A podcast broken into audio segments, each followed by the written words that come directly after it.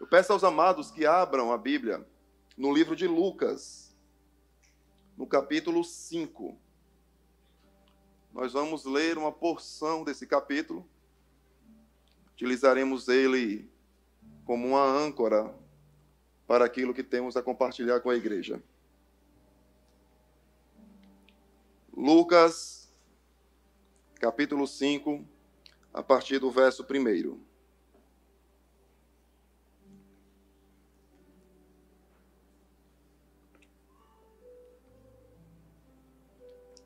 Quantos acharam? Amém? Amém? E aconteceu que, apertando a multidão para ouvir a palavra de Deus, estava ele junto ao lago de Genezaré também conhecido como Mar de Tiberíades e Mar da Galileia. E viu estar dois barcos junto à praia do lago. E os pescadores, havendo descido deles, estavam lavando as redes. E entrando em um dos barcos, que era de Simão, pediu-lhe que o afastasse um pouco da terra. E assentando-se, ensinava do barco a multidão. E quando acabou de falar, disse a Simão: Faz-te ao mar alto e lançai as vossas redes para pescar. E respondendo Simão, disse-lhe: Mestre, havendo trabalhado toda a noite, nada apanhamos, mas sobre a tua palavra lançarei a rede. E fazendo assim, colheram uma grande quantidade de peixes e rompiam-se-lhe as redes. E fizeram um sinal aos companheiros que estavam em outro barco, para que os fossem ajudar. E foram e encheram ambos os barcos, de tal maneira que quase iam a pique. Feche novamente seus olhos, por favor. Pastor Rude pode ministrar no teclado. Não tenha pressa, querido. O Espírito Santo de Deus está conduzindo tudo nesse lugar. Feche seus olhos. Fala conosco, Pai. Nós queremos te ouvir. Queremos nos sentar em teu colo e ouvir as batidas do teu coração, Pai. Aleluia.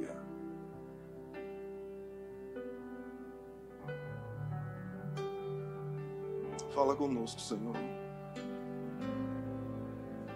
Aleluia.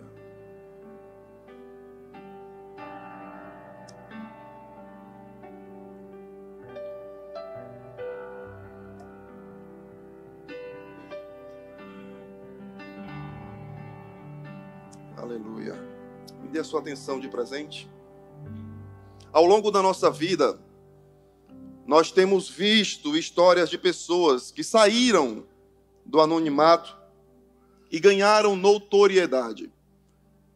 Pessoas que eram comuns, mas que por algum motivo despontaram em comparação aos seus. Nós encontramos isso em nossa vida cotidiana. Encontramos exemplos disso entre nossos conhecidos. Eu tenho essa experiência e é possível que você também tenha.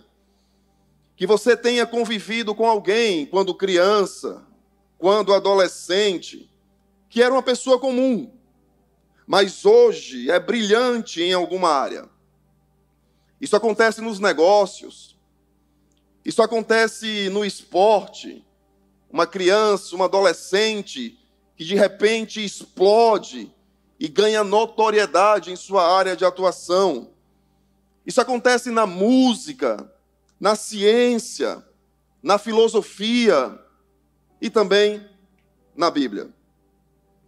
A Bíblia ela está repleta de histórias de homens, mulheres, pessoas comuns, como eu e você, onde, tendo o Espírito Santo de Deus como agente, essas pessoas foram transicionadas para um papel de relevância.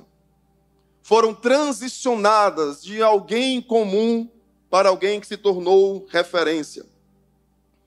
É importante dizer, fazendo aqui um parêntese, que quando eu digo que elas eram comuns e agora são referência, eu não as coloco em um status de superioridade, mas sim que a vida delas que o sofrimento delas, que a resiliência, a persistência, a constância, o entendimento, o alinhamento ao céu, as tornaram referências para todos nós. Quem nunca ouviu falar da menina Esther? Podemos falar de Moisés, que tinha medo do seu potencial e não acreditava em si mesmo, e o Senhor ainda assim disse: vá. Por que não falar de José?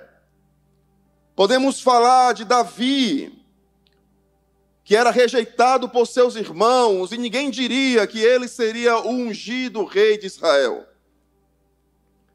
Podemos falar de doze homens simples, mas que decidiram seguir a Jesus. E embora um tenha o traído, onze seguiram em frente e disseram sim. Nós estamos dispostos a morrer se for necessário para mudar a história do mundo. Homens que a maioria deles eram simples, mas que transformados pelo poder de Deus, adquiriram autoridade para curar, para pregar, para libertar, para levar paz a todos. Homens sem, o, sem os quais, muito provavelmente, nós não estaríamos aqui. E dentre esses homens, tinha um que me chama a atenção. Seu nome? Simão Barjonas, o filho de João, mais conhecido por nós como Simão Pedro, ou simplesmente Pedro. Eu tenho uma proposta hoje à noite para os irmãos. Nós precisamos responder uma pergunta aqui. Quem é Pedro? Quero que você repita comigo a título de ênfase. Repita comigo: quem é Pedro? Pedro, esse cara que é rude, que é impetuoso, esse pescador do mar da Galileia, que se destaca dos outros pelas suas atitudes inconfundíveis. Para aqueles que são mais íntimos da palavra, mais íntimos da Bíblia, conseguem dizer, sem precisar saber a autoria, aquela atitude é uma atitude de Pedro. Aquela frase foi dita por Pedro. Pedro tinha uma marca incrível e indiscutível. Ele era o primeiro a chegar. Pedro era o primeiro a dar o primeiro passo. A primeira preocupação de Pedro não era saber se ele iria acertar ou não. O que Pedro queria era ser o primeiro. A história desse discípulo e apóstolo é relatada nos cinco evangelhos, em Atos. Você também o encontra em Gálatas e nas duas cartas escritas por ele, primeiro e segundo Pedro. Pedro viveu experiências incríveis.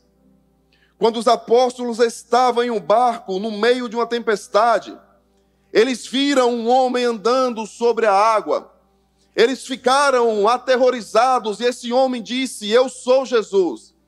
E Pedro foi o primeiro e único que disse: Se és tu mesmo, ordena-me ir a ti. E Pedro era o único, além de Jesus. Eu posso dizer então que Pedro é o único ser humano que também andou sobre as águas. Foi da boca de Pedro que vieram célebres afirmações que são colunas para a nossa fé cristã. A quem iremos nós, se apenas em Ti encontramos palavras de vida eterna? Pedro. Quando Jesus pergunta, e para vocês, quem eu sou? Pedro é aquele que vai à frente e responde: Tu és o Cristo, o Filho do Deus vivo. Pedro esteve em Jesus em momentos únicos, como em sua transfiguração. Quando o rosto de Jesus brilhou como o sol, suas vestes ficaram brancas, Moisés e Elias se fizeram presentes. Pedro estava naquele lugar. Pedro, como lemos no início, após uma pescaria fracassada, recebeu uma palavra de Cristo para retornar ao mar e mesmo com a sua humanidade aflorando, dizendo: Eu não acredito que isso vai dar certo. Pedro afirma por tua palavra. Eu coloco de lado o que eu acho. Eu coloco de lado o que eu penso. Por tua palavra eu voltarei. E nesse momento ele teve a maior pescaria da sua vida. Pedro é um cara que viu Jesus ressuscitar. De Jairo, Pedro não ouviu ninguém falar, Pedro viu com seus olhos. Pedro estava lá, vendo Cristo alimentar uma multidão. Foi Pedro que pescou o peixe que tinha dracmas em sua garganta. Pedro viu curas. Pedro viu demônios serem expulsos. Se tinha alguém que estava na frente o tempo todo, experimentando tudo, vendo tudo, esse alguém se chama Pedro. Se tinha alguém que tinha motivos para crer, esse alguém se chama Pedro. Se tinha alguém, querido, que não podia vacilar, esse alguém se chama Pedro. Muitos momentos ao lado de Jesus foram vivenciados por tão poucas pessoas que nem uma mão cabe o número delas. Só o fato de estar nesse grupo seleto já seria incrível. Muitos momentos de tanta intimidade foram presenciados por três discípulos. Só o fato de estar aí já me dá notoriedade. Mas ainda assim eu quero que você escute como Pedro aparece relatado. Mateus capítulo 17, versículo 1. Não precisa abrir, eu vou ser muito rápido. Seis dias depois, tomou Jesus consigo Primeiro nome que aparece: Pedro, Tiago e João. Mateus capítulo 26, 37. E levando consigo a Pedro e os dois filhos de Zebedeu, começou a entristecer-se e angustiar-se muito. Lucas capítulo 8, versículo 51. E entrando na casa, a ninguém deixou entrar, senão a Pedro, a Tiago e a João. Pedro tem uma notoriedade. E aqui eu quero fazer um parênteses.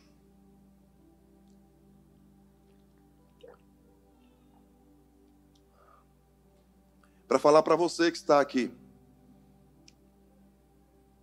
Porque muitos de nós somos ensinados a pensar que para nos relacionarmos com Deus, nós temos que acertar as nossas contas. Muitos de nós somos ensinados a pensar que precisamos estar 100% resolvidos para nos relacionarmos com Deus. Precisamos pagar todas as nossas dívidas emocionais. Precisamos dar baixa no cartório, consertar todas as coisas e viver o que chamamos de perfeição para então iniciarmos um relacionamento com a figura do divino. Quero dizer para você que pensa assim: Cara, eu preciso primeiro, pastor, ajeitar a minha vida para depois vir à igreja, para começar a orar. Deus não vai me ouvir. Eu quero te dizer que isso é um erro. Para termos um relacionamento com Deus, ou iniciarmos um relacionamento com Deus, nós não precisamos ser 100% perfeitos. Mas nós precisamos de uma coisa: ser 100% verdadeiros. 100% inteiros. Querido, deixa eu falar uma coisa para você. Não há nada em sua vida que Deus não conheça.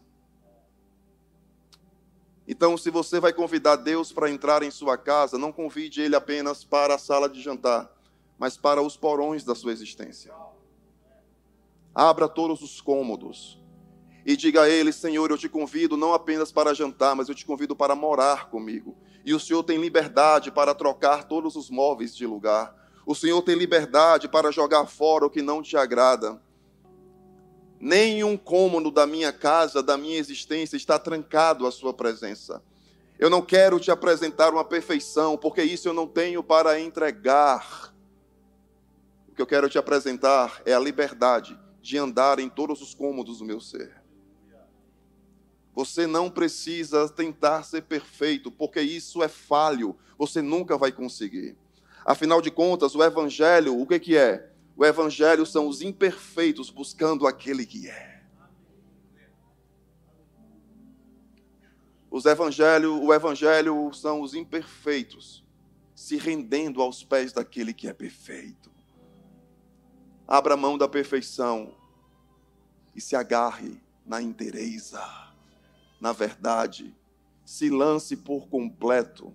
Foi exatamente porque você é imperfeito que Deus pisou essa terra, porque em você você não encontraria salvação. Então abra mão da busca pela perfeição e se lance em verdade em quem Ele é. Aleluia, queridos. Seus erros não fazem Deus deixar de olhar para você, nem tampouco diminuem o amor dele por você. Na verdade, foi exatamente por isso que ele se lançou na cruz pelos seus erros. Amém por isso. Quer uma prova disso? Pedro.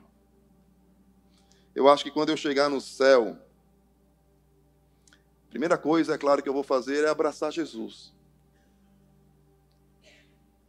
Mas assim que eu abraçar Jesus, eu vou dizer assim: mestre, na boa, quem é Pedro aqui? Quando eu, quando eu chegar diante de Pedro, eu vou dizer, mano, se eu estou aqui é por sua causa, cara. Porque se Deus te salvou, tinha esperança para mim.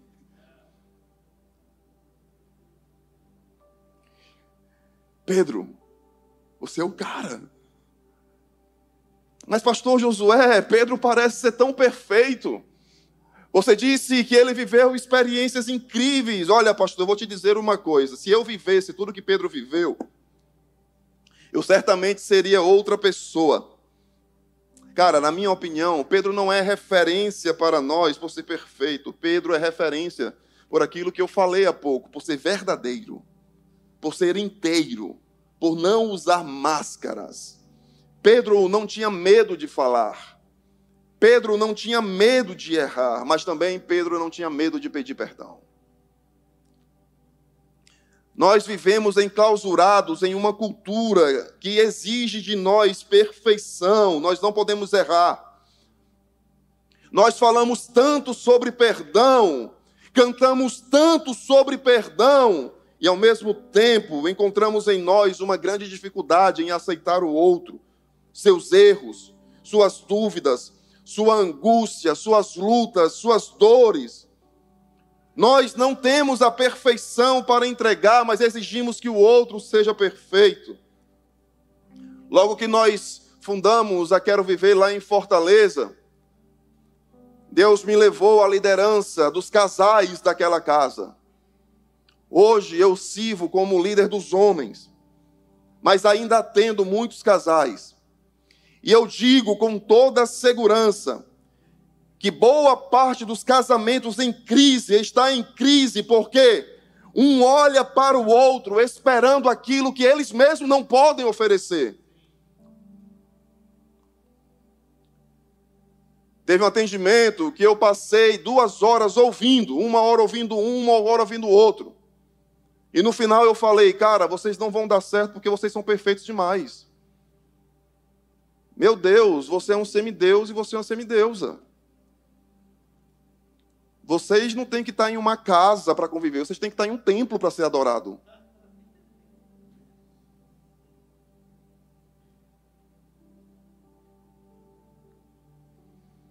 Deixa eu te dizer uma coisa, querida. Se você quiser ir embora depois disso aqui, pode ir. Mas escute. Há momentos em que você precisa abrir mão da razão para ganhar o coração. Há momentos em que você precisa abrir mão da razão para ganhar o coração da sua esposa. Há momentos em que você precisa abrir mão da razão para ganhar o coração do seu marido. Sabe por quê? Porque nós servimos a um Jesus que abriu mão da razão para nos dar o perdão.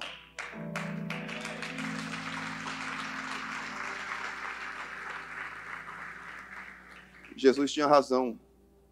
Ele é santo, nós somos pecadores. Jesus tinha razão. A culpa é nossa, não é dele. Jesus tinha razão, aquela cruz era para nós. Mas o que é que ele fez com a razão? Jogou fora e se pendurou naquela cruz para nos dar o perdão. Se você é discípulo de Jesus Cristo, aprenda uma coisa: um coração sempre será mais importante do que ganhar a discussão.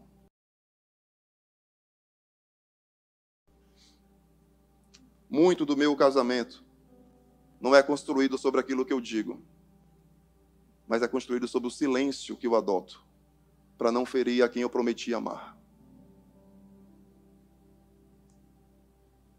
Nós precisamos aprender que nós não iremos para o céu apresentar as discussões que ganhamos, mas os corações que conquistamos para o reino.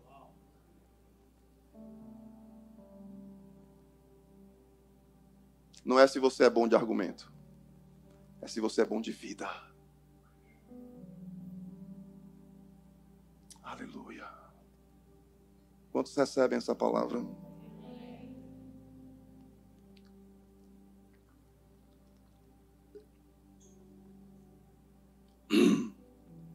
Enquanto estivermos nessa carne, nós erraremos.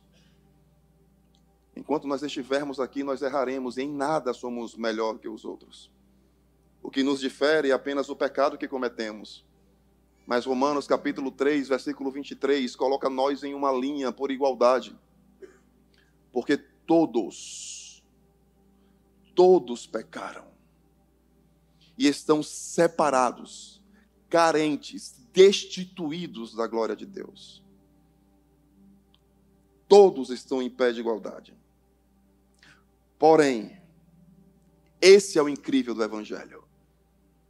Porém, nós somos justificados gratuitamente, não pela sua inteligência, não pela sua eloquência, não pela sua sabedoria, pela sua força, pelo seu serviço, não. Nós somos regenerados gratuitamente pela sua graça, pela redenção que há em Cristo Jesus. A redenção que está em Cristo e não no nosso esforço. É por isso que Pedro continua e é por isso que eu e você devemos continuar e não parar.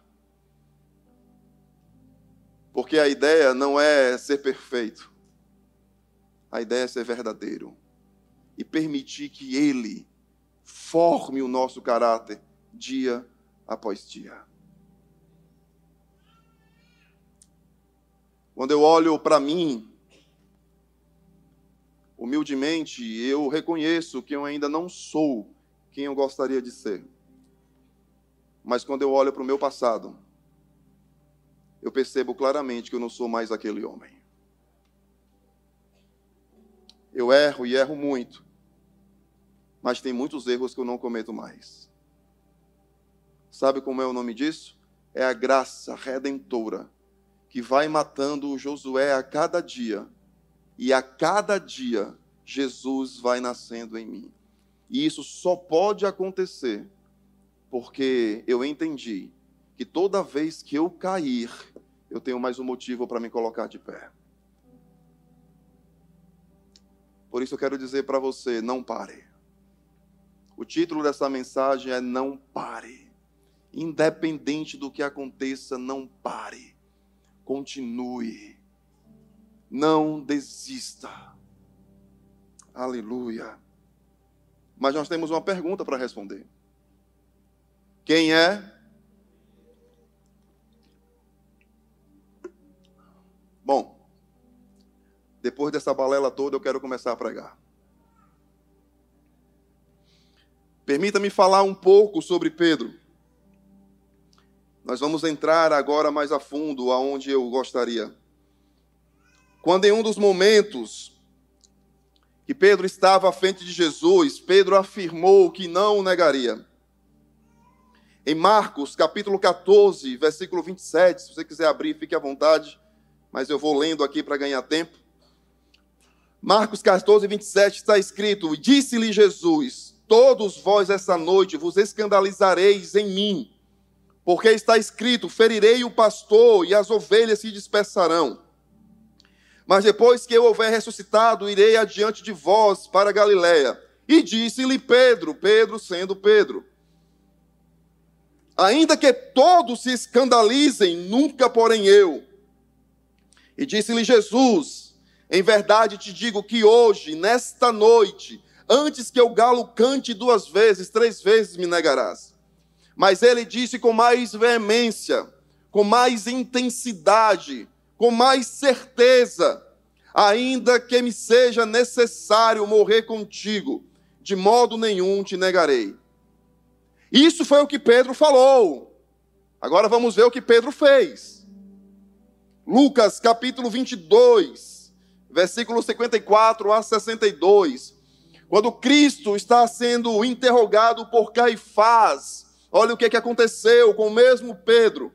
Então, prendendo-o, prendendo a Cristo, o levaram e puseram na casa do sumo sacerdote.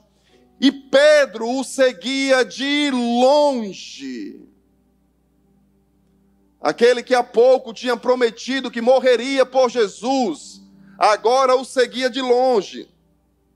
E havendo acendido um fogo no meio do pátio, estando todos sentados, assentou-se Pedro entre eles. E uma certa criada, vendo estar assentado ao fogo, pôs os olhos nele e disse: Este também estava com ele. Porém, ele negou, dizendo: Mulher, eu não o conheço. E pouco depois, vendo o outro, disse: Tu és também deles. Mas Pedro disse: Homem, não sou. E passada quase uma hora, um outro afirmava, dizendo: Também este verdadeiramente estava com ele, pois também é galileu. E Pedro disse: Homem, não sei o que dizes. E logo, estando ele ainda a falar, cantou o galo. Agora eu quero que você preste atenção. Bota o 61 aí, querido. Então, cara, isso daqui me quebrou o coração. Então, voltando-se o Senhor, virando, Jesus virou na hora que Pedro negou. Voltando-se o Senhor, fixou os olhos em Pedro. E Pedro se lembrou das palavras do Senhor, como havia lhe dito: Antes que o galo cante, Hoje me negarás três vezes. E saindo para fora, Pedro chorou amargamente. Eu acho que esse foi o olhar mais cortante que Pedro já recebeu em toda a sua vida. Jesus não falou nada. Vamos entender um pouco mais sobre isso. Naquele momento, na verdade, eu posso imaginar o que se passava na cabeça de Pedro. Ele me avisou que eu o negaria eu disse que daria a minha vida, se fosse necessário, e estaria com ele, mas nem coragem para assumir a minha identidade eu tive. Eu presenciei o poder desse homem. Eu o vi curando. Eu o vi libertando. Eu o vi ressuscitando. Eu, mais do que ninguém, sei que ele é o Filho de Deus. Por que eu neguei? Eu tenho para mim, pastor Tiago, que a maior sorte de Pedro é porque ele não viveu nos nossos dias. Porque se fosse entre nós, a vida de Pedro tinha acabado ali. Nessa época em que todos nós somos juízes, muito provavelmente nós teríamos acabado o ministério de Pedro ali. Por sorte, a dívida dele era com Jesus. O curioso, sabe o que é? É que Cristo sabia que ele o negaria. Logo após, queridos, esse momento em que pega a linha do tempo comigo, porque isso é fundamental para você entender o amor de Deus por Pedro, o amor de Jesus por Pedro e logo o amor de Jesus por você. Logo depois de ele falar para Pedro que Pedro negaria, logo depois, Pedro, você vai me negar. Logo depois, Jesus sobe para um monte para orar. E ele convida três. Jesus sabia que seria traído por Pedro. E quando ele vai para um lugar de extrema intimidade, a quem ele convida? Pedro. Sabe por quê? Quando eu estava lá no meu home office escrevendo essa palavra aos prantos, porque, querido, eu acho que eu passo, pastor Tiago, sei lá, oito horas para escrever uma mensagem. Duas horas escrevendo, as outras seis chorando. Se tem um lugar que eu choro, se chama secreto.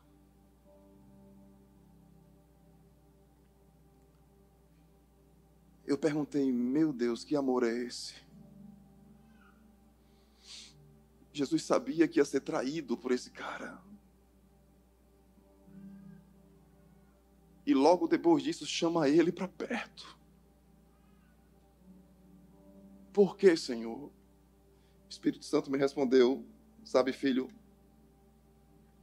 se Jesus sabia que Pedro o trairia, Jesus precisava demonstrar que amava Pedro. Jesus precisava demonstrar que não desistia de Pedro. Jesus precisava demonstrar que Pedro cairia, mas que ele estaria de pé.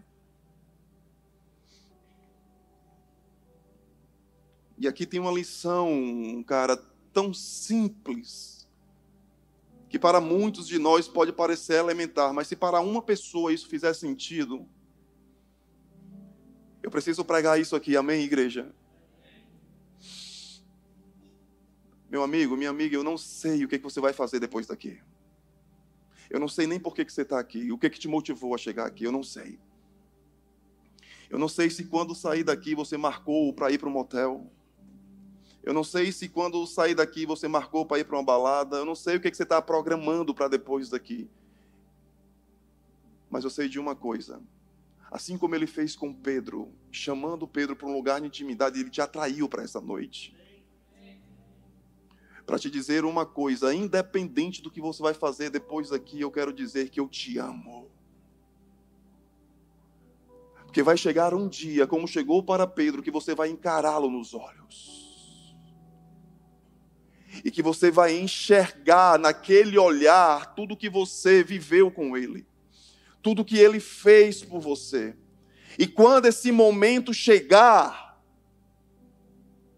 você vai lembrar desse dia,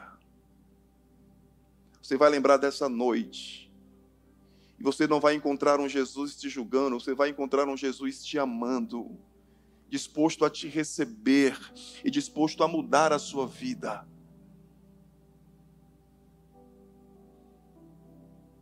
a gente perdeu o valor dessa frase: Jesus te ama.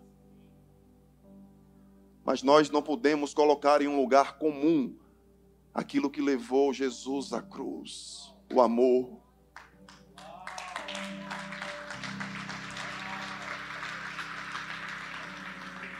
Eu não quero me acostumar com essa notícia.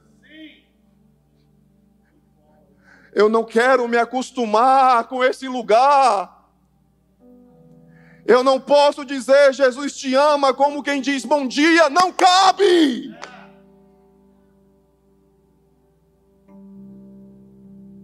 Desculpa, não cabe. São duas coisas completamente diferentes. Bom dia é educação, Jesus te ama é redenção. é salvação, querido. As duas coisas não cabem no mesmo lugar. Eu quero dizer para você que está aqui nessa noite, que está pensando em qualquer coisa nesse sentido, Jesus ama você.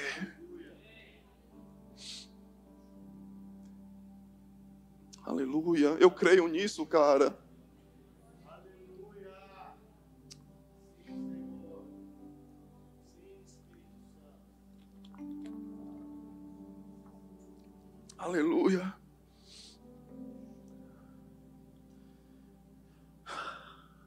Mas nós temos que responder uma pergunta: Quem é Pedro? Jesus foi levado à cruz, Jesus morreu, Jesus foi sepultado no túmulo de José de Arimateia, e ao terceiro dia Jesus ressuscita. Falei para você que eu demoro muito tempo no meu escritório chorando, enfim, isso acontece mesmo. Às vezes eu passo horas em um capítulo. Isso acontece talvez por causa da minha profissão. Eu trabalho no audiovisual. Eu sou diretor, roteirista, trabalho com cinema. Então, a minha mente processa a Bíblia de uma forma visual. Quando eu leio a palavra, eu não consigo ler apenas. Eu tenho que parar. E querida, vou, você vai rir agora, mas eu imagino a cena, eu coloco até as câmeras no lugar. Eu fico pensando, sabe como é que eu penso? Se eu tivesse lá, se fosse para fazer um filme, na verdade, é, essa, essa é a questão. Se fosse para fazer um filme dessa, dessa cena, como que eu faria? E sabe por que, eu tenho essa liberdade? Porque quando a gente lê uma história da Bíblia, a gente lê ela em cinco minutos, em dez minutos, mas a gente está lendo algo que aconteceu durante anos. Então, por exemplo, em uma sentada, a gente lê José revelando o sonho e José sendo governador do Egito, é ou não é? Dez minutos. Só que isso aconteceu por 13 anos. São 13 anos de processo. No mesmo devocional, a gente lê Samuel chegando na casa de Jessé e Davi sendo coroado rei. A gente perde o senso de tempo, a sensibilidade do processo. 17 anos se passaram. A gente vê Jesus nascendo e se nós quisermos, na mesma sentada a gente vê Jesus ressuscitando. Mas existe um tempo aí 33 anos.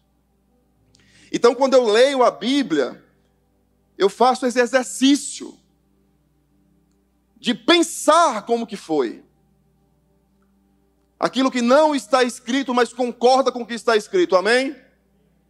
Melhor do que a novela da Record, eu garanto. Eu quero convidar você para fazer esse exercício comigo nesta noite. Eu quero convidar você para imaginar comigo como que as coisas podem ter acontecido. Querido, porque se você parar para pensar de forma sincera, se você desacelerar e parar para mergulhar na situação, você será muito mais impactado do que simplesmente ler o texto. Porque eu consigo imaginar Jesus sendo levado, acorrentado, chicoteado, Pedro o negando, o galo cantando e Jesus parando. E Jesus olhando para Pedro.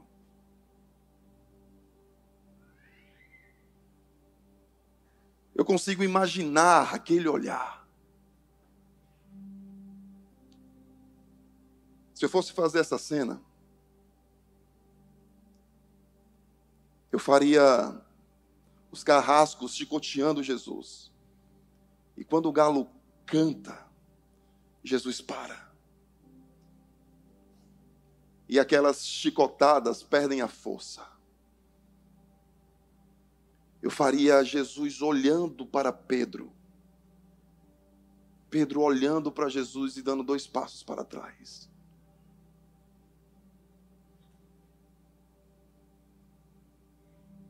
E eu faria flashes de tudo aquilo que Pedro viveu ao lado de Jesus. Pedro sairia chorando amargamente nós conseguiríamos sentir a amargura do coração de Pedro. O fato é que no domingo pela manhã, quando eu faço isso aqui é porque eu estou me empolgando. O fato é que no domingo pela manhã, Maria Madalena vai até o túmulo. E quando chega no túmulo, na verdade, no caminho ela está com outras mulheres. Tudo isso você pode ler na Bíblia. O roteiro já está escrito, está com você. O roteiro do filme está aí. Maria Madalena com as outras mulheres no caminho com as especiarias. Elas se perguntam: quem vai abrir a pedra? porque ela é pesada demais. Quando elas chegam de longe, elas veem que a pedra não está naquele lugar. Querido, você consegue imaginar como deve ter sido o olhar daquelas mulheres? Pensa comigo. Quem removeu a pedra? Elas entram naquele túmulo devagar encontram um jovem sentado lá. E o jovem diz: Porque vocês procuram entre os mortos aquele que vive. Quando você abre a sua Bíblia,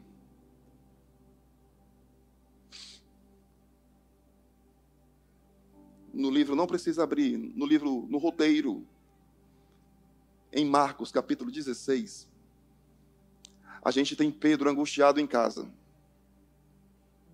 Pedro pensando, acabou para mim. A última cena que Pedro tem é daquele olhar. E aí, olha como Deus é lindo. Meu Deus, se você entender isso, sua fé será edificada. Maria está aqui naquele lugar e o, e o homem diz: Não tenha medo.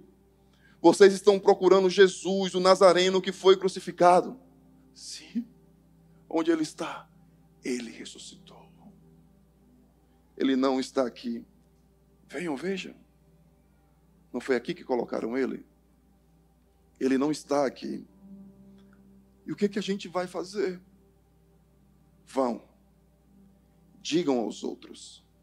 E a palavra diz: não esqueça de Pedro. Oh, meu Deus. Aquelas mulheres vão correndo até a casa onde os discípulos estão. Aquela porta é aberta. As mulheres estão aterrorizadas. Os discípulos perguntam: O que foi, Maria? Vocês não vão acreditar. Ele não está no túmulo. Você consegue imaginar Pedro levantando o olhar? Pedro levanta o olhar, se levanta. Maria se aproxima de Pedro e diz: Pedro, o anjo mandou eu trazer a notícia. E ele foi claro dizendo o seu nome.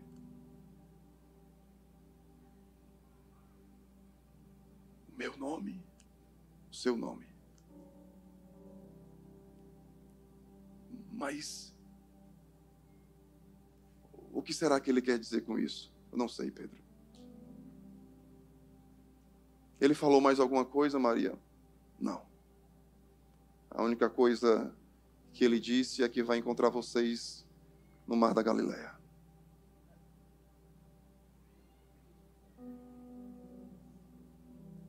Maria Madalena sai. E Pedro conversa com João, com André, com Tiago.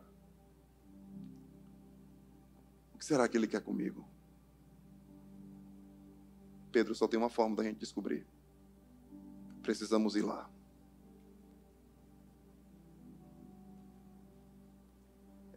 Tô em casa, não tô? Olha aí, rapaz, que negócio chique. O pessoal daqui é rápido, viu?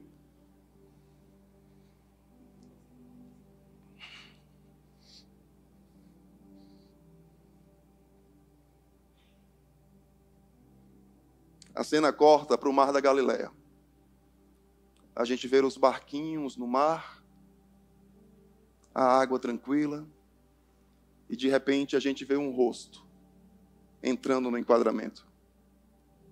Pedro olhando para o mar. Depois chega um outro cara chamado João. E eu faria Pedro fazendo, sabe o quê? Pedro perguntando: João, alguma notícia dele? Aí João diria: Não, Pedro. André, alguma notícia dele? Nada, Pedro. É. Eu acho que ele não vem. Acabou. Quando você pega o texto, o texto diz que Pedro, vendo isso, ele diz: Eu vou pescar. Sabe o que isso para mim soa, querido? Ele foi para lá para quê? Para encontrar quem? E ele diz o quê? Vou pescar. Sabe o que, que Pedro quer dizer? Não tem mais jeito. Ele não vem. O que eu fiz é imperdoável.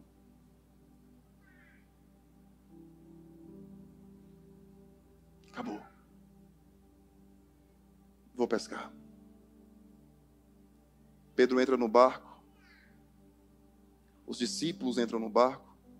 Passam a noite toda e não pegam nada. No amanhecer,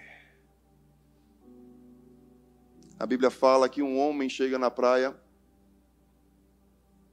e de longe diz: Filhos, vocês têm alguma coisa para comer? E eles dizem: Não. Lance a rede à direita e vocês pegarão peixe. Naquele momento, João chega para Pedro e diz: Pedro, isso te lembra alguma coisa? Nós não pegamos nada no dia seguinte, lance para de Pedro. É ele. A Bíblia fala que Pedro se lança na água. Vai nadando até ele. Os discípulos ficam e eles pescam 153 peixes. E quando eles chegam lá na beira do, do, do, da praia, Jesus já está com o ambiente pronto. A fogueira já está acesa, os peixes já estão lá, o pão já está lá, e eles se sentam, todos calados. Ninguém tem coragem de falar nada. Até que Jesus parte o pão. E quando ele parte o pão, eu faria ele partindo o pão na mesma posição que ele partiu na Santa Ceia.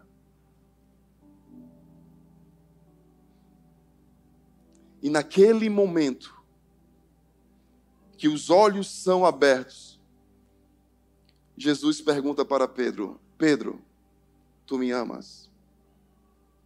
E Pedro responde: Senhor, eu te amo. Sim, Senhor, tu sabes que eu te amo. E disse-lhe Jesus: Pastorei as minhas ovelhas. Pode passar. Ali já foi a segunda vez. Na terceira vez, Jesus perguntou: Simão, filho de João, tu me amas? E Pedro entristeceu-se porque por ele ter lhe dito pela terceira vez: Tu me amas. E respondeu: Senhor, tu sabes de todas as coisas. Tu sabes que eu te amo. E Jesus disse: Apacenta as minhas ovelhas. Queridos, estamos caminhando para a finalização. Só que eu preciso te dizer uma coisa. Aqui tem uma chave que vai mudar completamente o sentido desse texto para nós. No português, nós temos uma palavra para amor, que é amor. No grego, nós temos três palavras para amor: agapau, filéus e eros. Cada um tem um sentido. O eros é o amor entre homem e mulher. O filéus é o amor de consideração, o amor que eu tenho pelo Tiago, que o Tiago tem por mim. E o agapau é o amor perfeito, aquele amor que Deus tem por nós, o amor que é descrito em 1 Coríntios 13. Quando nós lemos esse texto com a nossa lente do português, a gente lê simplesmente: Tu me amas, eu te amo. Tu me amas, eu te amo. Tu me amas, tu sabes que eu te amo. Mas quando a gente vem para o original, o texto ganha força. Porque Jesus está diante de Pedro e Jesus está perguntando em um nível de amor. E Pedro está respondendo em outro nível de amor. Jesus pergunta para Pedro: Petros, agapas-me. O que é que Jesus está perguntando para Pedro? Pedro, tu me ama no mesmo nível que eu te amo? Petros, agapas-me. E Pedro responde: Quírios, filéus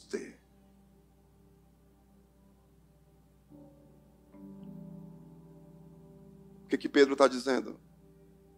Eu não consigo te amar como tu me amas.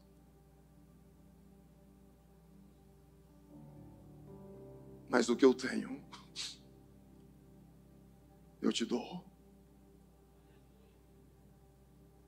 Na terceira vez, Jesus muda o amor.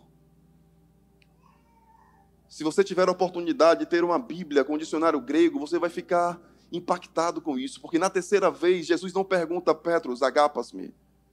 Na terceira vez Jesus pergunta a Petros, filéus-me. É como se Jesus estivesse diante de Pedro dizendo: Pedro, seja verdadeiro. O que, que você tem para me dar? E Pedro diz: Senhor, tu sabes de tudo. Tu sabes que eu meto os pés pelas mãos, tu sabes que às vezes eu faço coisas erradas, tu sabes que às vezes eu prometo aquilo que eu não vou cumprir, tu sabes que eu sou muito impetuoso, tu sabes que eu sou muito rude, eu sou desajeitado, mas tu sabes de tudo. Tu sabe que isso que eu estou te dizendo é verdade. Filéus, eu não sei se isso é suficiente para o Senhor, mas tudo que eu tenho eu te dou. E Jesus diz o quê? Você é útil.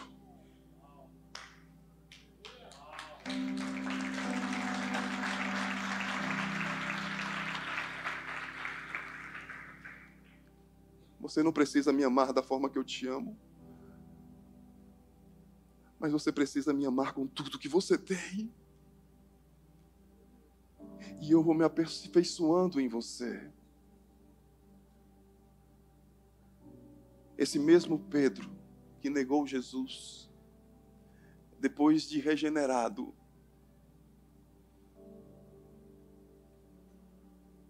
foi considerado um dos das colunas da igreja.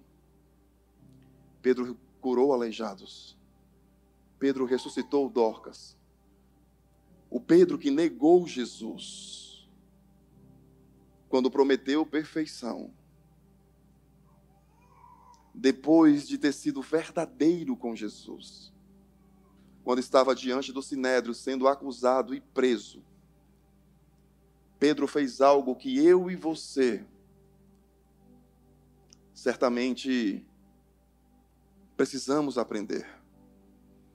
Quando o sinédrio olhou para Pedro e disse: Você precisa parar de pregar o evangelho.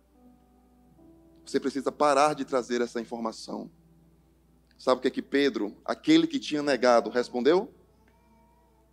Como posso parar de pregar aquilo que transformou a minha vida? Como eu posso parar de anunciar as coisas que eu vi com meus próprios olhos? Nós iremos te matar e nós iremos te prender. Eu não tenho medo. Eu não pararei de anunciar aquilo que eu fui testemunha ocular. Quando Nero prende Pedro e ordena a sua morte, Nero dá a Pedro o último desejo. Pedro foi condenado à crucificação. Qual o seu último desejo, Pedro? Eu não sou digno de morrer como morreu o meu Senhor. Crucifique-me, mas crucifique-me de cabeça para baixo. Esse mesmo Pedro que tinha negado a Cristo, foi transformado não pelo julgamento, mas pela palavra amor. Fique de pé nessa noite. Feche seus olhos.